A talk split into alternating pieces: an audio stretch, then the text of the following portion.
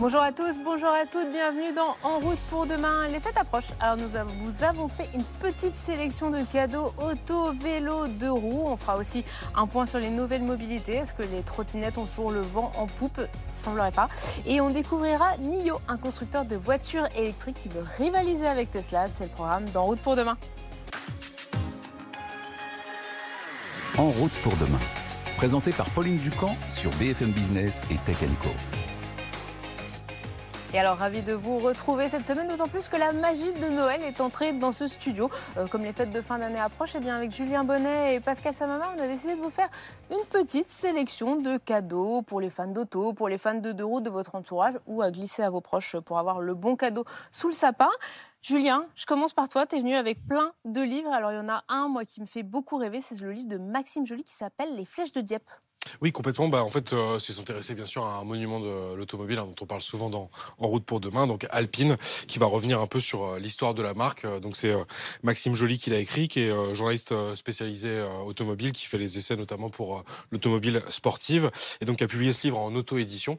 donc c'est vraiment très complet. On retrouve vraiment, si on connaît pas Alpine, ça va permettre de vraiment découvrir cette marque et son passé, voilà Très intéressant. Donc, on rappelle rapidement, euh, marque fondée en 1955 par euh, Jean Rédélé, et donc qui a, euh, qui a, fait cette renaissance un peu récente avec les versions modernes. Donc là, c'est vrai que ça va être sympathique parce qu'on va vraiment pouvoir balayer toutes les, tous les modèles. Et avec des modèles en plus assez, assez inédits, moins, moins connus que la 110 classique et que la nouvelle. C'est ça, exactement.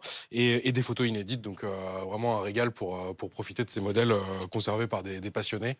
Donc je le recommande vraiment. Il est à 39 euros et c'est vraiment un parfait complément à la trilogie de livres que Maxime avait déjà écrit sur la saga RS, donc chez Renault, qui maintenant est complémentaire parce que finalement c'est le passage de témoin. Alpine a remplacé cette griffe RS chez Renault. Donc même maintenant chez Renault, on a cette fameuse griffe Alpine, édition Alpine. Donc, donc voilà, finalement ce, ce livre il rend bien hommage euh, à, tout ça.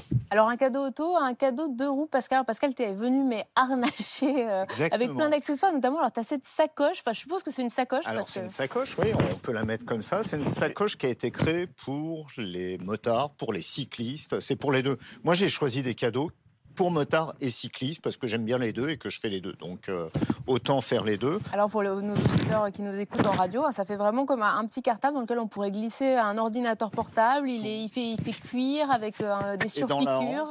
Quand on la retourne, là on peut glisser euh, sa, carte de crédit quand on passe au péage, son, son ticket de péage. On n'a plus à chercher dans ses poches. Et mieux même en fait, il y a aussi une sacoche qui s'accroche à la cuisse. Alors là, Pascal se lève, il a ce qui ressemble à un holster sur le, côté de la cuisse. Un peu de Joss Randall. Un peu de Joss Randall, exactement. C'est tout à fait ça. C'est effectivement, c'est une espèce de holster qui permet justement, quand on est à vélo, quand on est à moto, d'avoir tous ces papiers à proximité de la main, pouvoir les.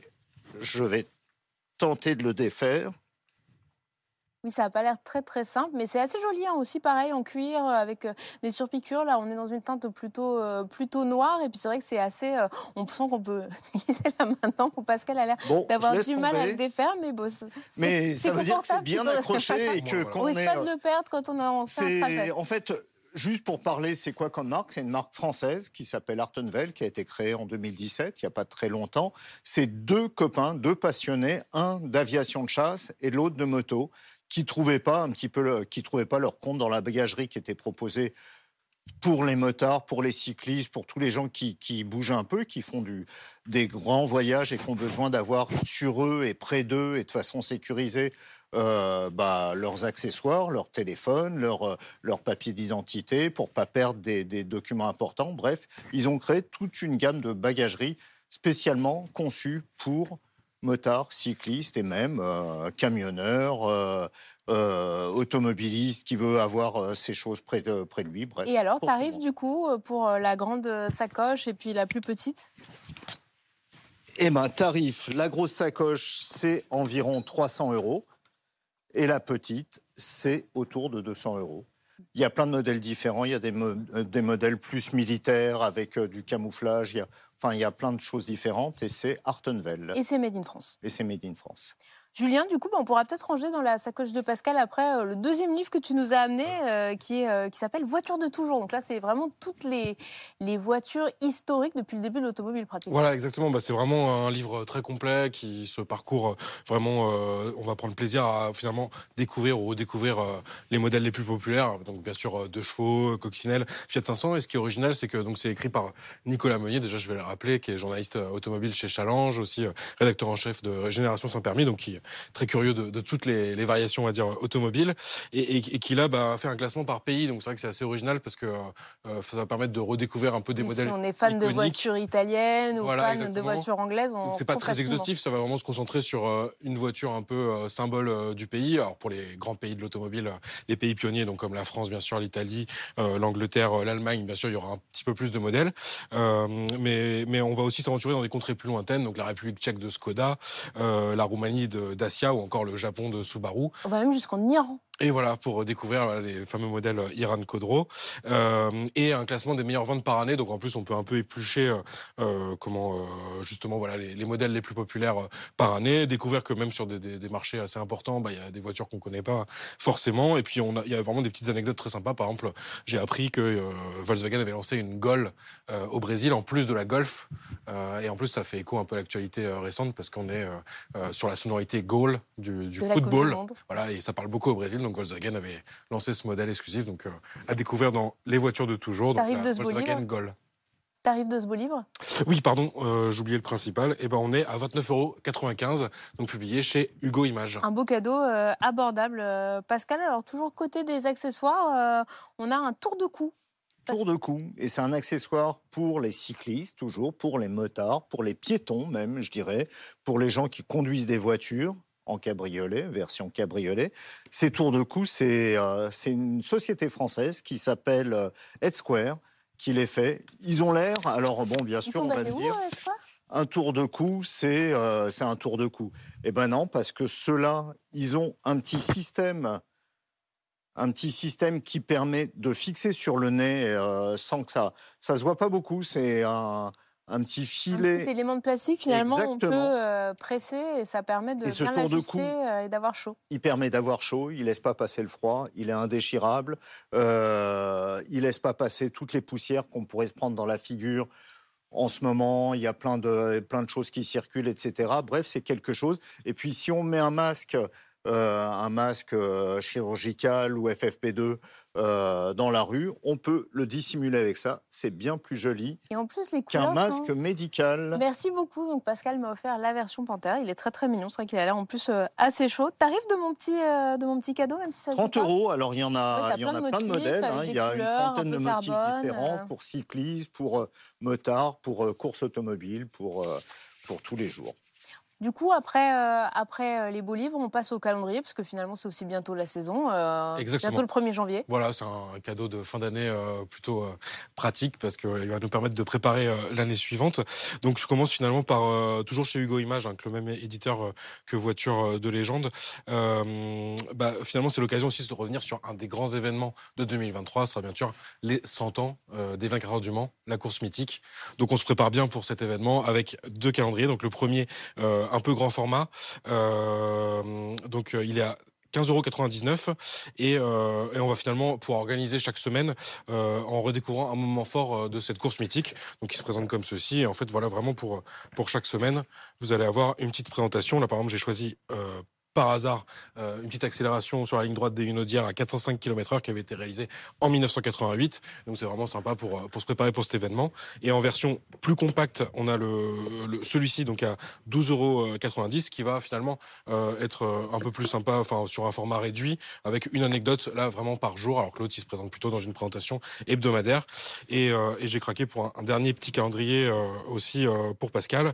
Donc à, à 9,99 euros on a le magnifique une vanne motard par jour. Parfait pour les Secret Santa. Voilà, et je peux vous dire qu'en 2023, on va rigoler, je pense, a priori, tous les jours à la rédaction. Une vanne motard, c'est quoi, par exemple? Alors, on a testé, c'est vrai que euh, c'est, on va dire, assez euh, spécifique, euh, donc je teste complètement au hasard, mais voilà, le 9 août, par exemple, je suis tellement accro à ma moto que l'été, sur la route des vacances, ma femme conduit notre voiture, et moi, je reste casqué sur ma moto derrière elle. Alors, ça peut, marcher, ça peut marcher dans l'autre sens aussi, hein. on peut aussi conduire sa moto et on Je connais des filles qui seraient capables capable de. euh, ouais, de Bon, bah, je te le laisserai et puis tu feras le test auprès de la communauté. euh. La communauté motard et et motarde euh, que tu connais. Du coup, on reste dans le, dans le deux roues, Pascal, avec le cadeau Toujours dans suivant. le deux roues, moto, vélo, etc. Un accessoire que je trouve indispensable, c'est le quadlock. Alors le quadlock, c'est quoi? C'est un support de smartphone. Euh, il est fait pour les, pour les iPhones, pour les Samsung. Il y a un système dédié aux deux marques et il y a un système universel pour toutes les autres. Qu'est-ce qu'il a de particulier? Eh ben, une fois que le smartphone est accroché dessus, il ne bouge plus. Il peut pas s'arracher, il peut pas tomber. Quand on a une chute en vélo, en moto, il peut pas éjecter le téléphone. On peut pas nous le voler parce qu'il y a un système de sécurité, la, la touche bleue là, qui permet. Enfin, il faut quand même appuyer fort pour pouvoir l'enlever. Donc personne ne peut vous le voler pendant que On vous ne peut êtes pas en route. l'arracher en On passant. peut pas l'arracher. C'est un système qui est assez impressionnant parce que parce qu'il est réellement pensé. C'est euh, c'est australien et il y a un, là, on, je sais pas si on voit, il y a un amortisseur qui permet de ne pas faire subir au capteur du téléphone les vibrations quand on est surtout à moto. Ça peut dérégler le système d'autofocus et complètement bousiller le, le capteur photo de son appareil, euh, de son téléphone. Donc il y a aussi un amortisseur. Donc c'est pratique et en même temps, ça euh, protège le téléphone euh, de Alors, ils ont même fait un système maintenant magnétique qui permet d'utiliser cette technologie-là dans une voiture ou même au bureau avec un système de, de- de chargement par induction. Bref, c'est un système que je trouve innovant, simple, pratique Et et, super accessible parce que 75 euros, donc du coup à peu près. Donc finalement, ça reste un cadeau, un joli cadeau, mais un cadeau et abordable. pratique. Super, très bien. Bah, écoutez, merci beaucoup à tous les deux. Moi, je repars avec mon, mon petit cadeau de Noël et on passe tout de suite à l'invité de la semaine. BFM Business et Tech Co présente En route pour demain, l'invité. Symbole des nouvelles formes de mobilité, en plein boom après la pandémie, les trottinettes électriques, surtout celles en fait en libre service, font de plus en plus débat. À Paris, on a même parlé de les interdire, on leur a imposé de nouvelles règles et cependant, en fait, dans une période d'inflation des prix, finalement, la trottinette électrique, ça peut représenter une, alternative de mobilité euh, intéressante. Et du coup, on avait envie d'aborder toutes ces problématiques avec vous, Jocelyn Loumetto. Bonjour. Bonjour. Vous êtes délégué général de la FP2M. Alors la FP2M, c'est la Fédération des professionnels de la micromobilité, donc notamment tous les fabricants de ces divers euh, trottinettes, tout ce qu'on appelle ces engins de déplacement personnel, les EDP euh, dans le jargon. Et première question, euh, les trottinettes électriques, c'est fini maintenant? Ah non, c'est loin d'être fini. C'est loin d'être fini, puisqu'on a l'impression que, hormis quelques municipalités et certains médias qui ont l'impression que la France entière euh, déteste les trottinettes électriques, les trottinettes électriques, rien que l'année dernière, c'est un million quasiment de, trottinettes vendues. Sur Paris, puisque Paris est un peu le centre de tout, l'année dernière, c'est 10 millions de trajets. 10 millions de trajets.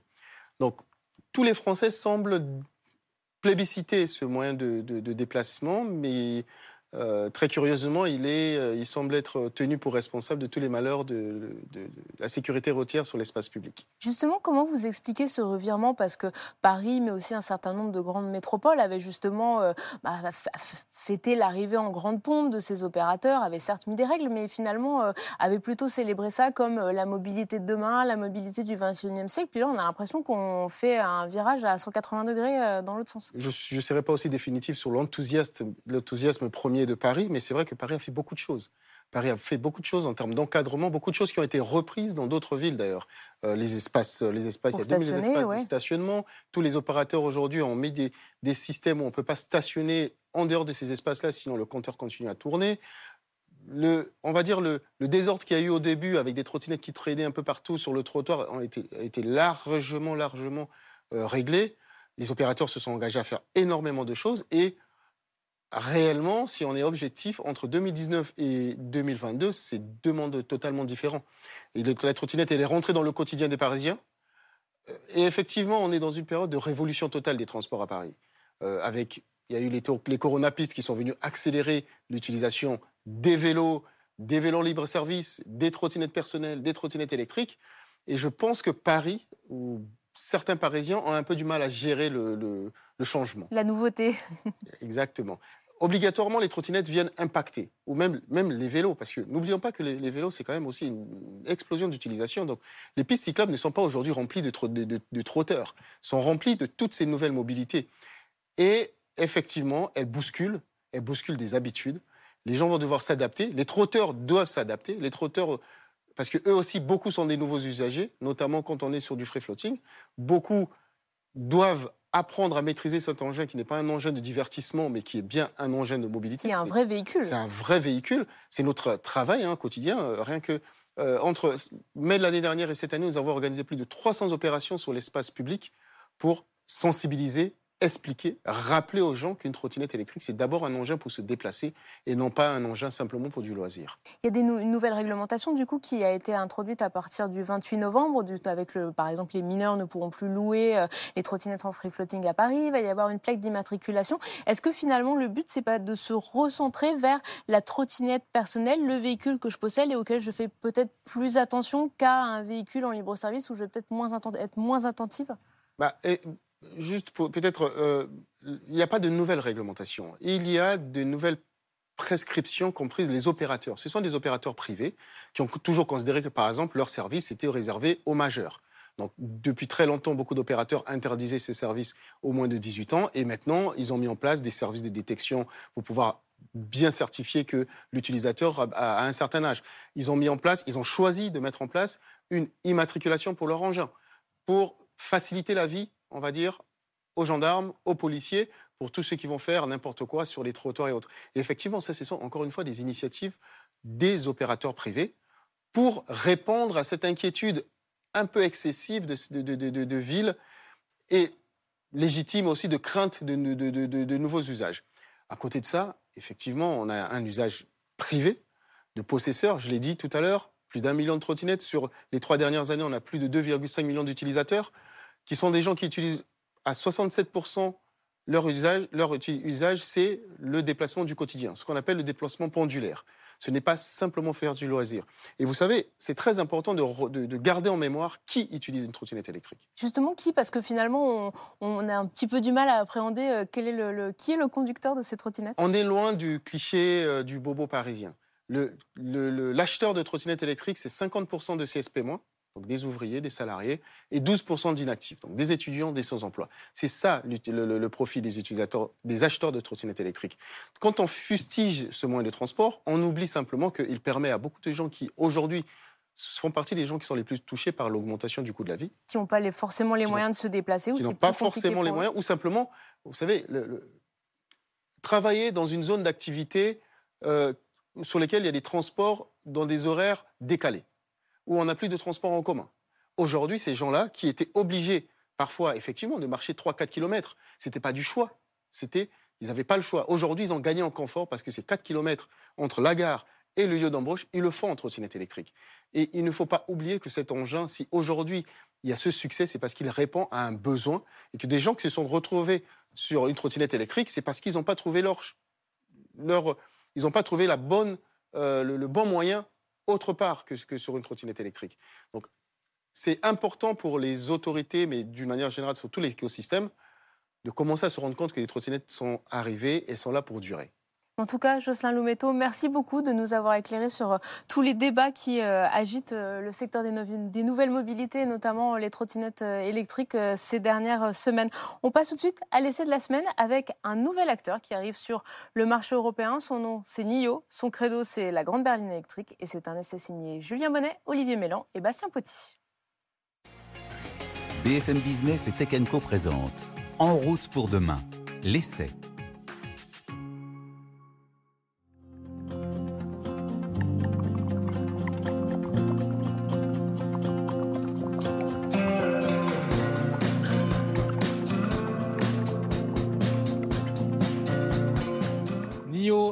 Cette marque euh, ne vous dit sans doute rien et pour cause, elle commercialisait ses véhicules jusqu'ici principalement en Chine. Elle a été fondée en 2014 euh, par le milliardaire William Lee qui rêvait en fait de créer sa propre marque 100% électrique premium et très connecté. Un petit côté Elon Musk euh, qui vaut à NIO le surnom de Tesla chinois. Mais la marque s'attaque maintenant à l'Europe. Après un premier lancement de ses véhicules en Norvège l'an dernier, elle lance cette grande berline, le T7, en Allemagne un grand véhicule, 5 mètres 10, qui n'a rien à envier euh, aux concurrents du genre, bah, qu'on retrouve notamment chez euh, Mercedes, euh, Audi ou encore BMW.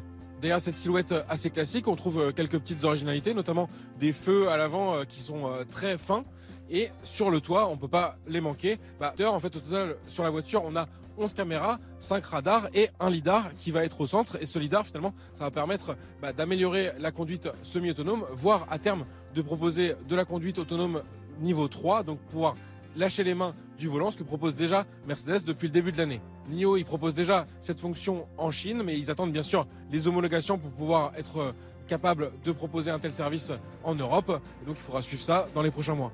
On va voir tout de suite à l'intérieur à quoi ça ressemble. L'intérieur de cette T7, on découvre un habitacle bah, assez épuré, mais aussi euh, technologique et luxueux, notamment avec une très bonne qualité de finition. Mention spéciale pour la console centrale, avec euh, ce faux bois plutôt joli qu'on retrouve aussi sur la planche de bord, et ce sélecteur de mode qui se révèle assez joli et en plus très pratique pour passer rapidement du mode parking à la marche arrière ou la marche avant. On a également de nombreux rangements bah, au niveau de cette console centrale, justement. D'ailleurs, c'est à noter, on n'a pas de boîte à gants, mais on a aussi beaucoup d'espace, notamment pour les passagers arrière. NIO sur cette grande berline, ils ont clairement choisi de privilégier bah, le confort des passagers par rapport au coffre qui lui est d'un volume assez réduit. Le principal point commun avec Tesla, on le retrouve finalement au niveau de l'écran tactile qui va servir à commander toutes les fonctions du véhicule, hein. une grande tablette euh, en position verticale on peut noter que comme Tesla, NIO a choisi d'utiliser euh, bah, son propre système d'exploitation et ne propose pas par exemple un Android Auto ou un CarPlay. Mais c'est vrai que ce système il se révèle assez ergonomique. On a notamment un volet des raccourcis vers euh, ses fonctions euh, favorites bah, qu'on va retrouver très facilement en glissant sur la gauche. on a également les commandes de clim qui sont directement sur l'écran. Ça c'est pas toujours pratique, mais finalement ici c'est plutôt bien fait et on va gérer les flux d'air vraiment comme dans une Tesla. La vraie petite différence avec euh, Tesla et les autres constructeurs, elle va se jouer bah, finalement derrière cette tablette tactile. On retrouve un petit module qui ressemble à une tête hein, qui va vous fixer pendant la conduite avec ses deux petits yeux. Elle s'appelle Nomi et c'est l'intelligence artificielle de cette NIO. Je peux l'invoquer simplement en disant Hi Nomi. Hi there. Voilà, et ça va me permettre finalement de pouvoir lui donner des instructions, lui demander euh, bah, des consignes de navigation par exemple. Et c'est vrai que bah, au début c'est un peu déroutant parce qu'elle va se mettre à, vous parler pendant la conduite, mais finalement on s'habitue assez bien et sa présence elle se révèle assez humaine pour une intelligence artificielle. On part tout de suite sur la route, voir ce que donne cette ET7.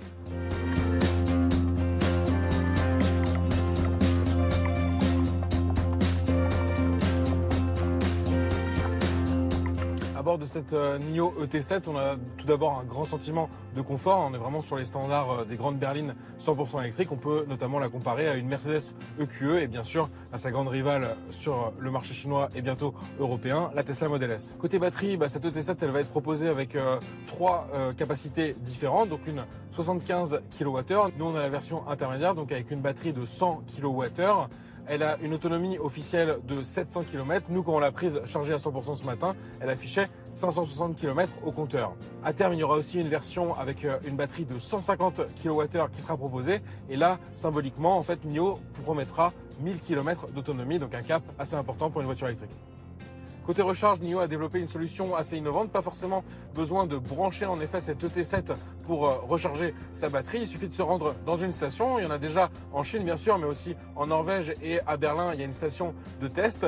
Et donc vous amenez votre voiture dans cette station et en fait c'est une machine qui va se charger de remplacer le bloc batterie tout simplement par une batterie complètement chargée. On dispose de deux moteurs électriques dans cette euh, NIO ET7, un à l'avant, un à l'arrière, pour une puissance cumulée de 653 chevaux et 850 Nm. Donc c'est ça qui va donner toute la capacité d'accélération à cette grande berline qui reste confortable, mais qui peut aussi aller très vite. On découvre ça tout de suite sur circuit.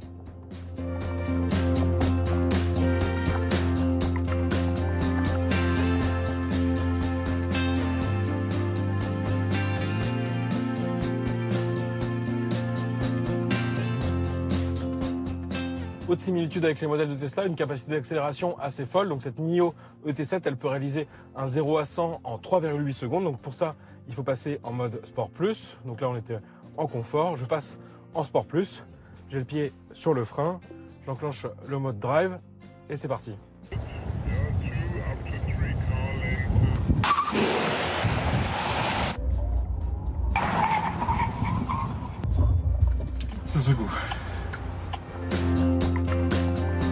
Ça secoue. Côté tarif, NIO avait tout d'abord annoncé uniquement une formule d'abonnement qui aurait l'avantage d'inclure en fait les changements de batterie en station à un prix avantageux. Sur notre berline ET7 100 kWh, avec cette formule d'abonnement, il faut compter un prix de 69 900 euros actuellement en Allemagne, auquel on ajoute un loyer mensuel de 289 euros.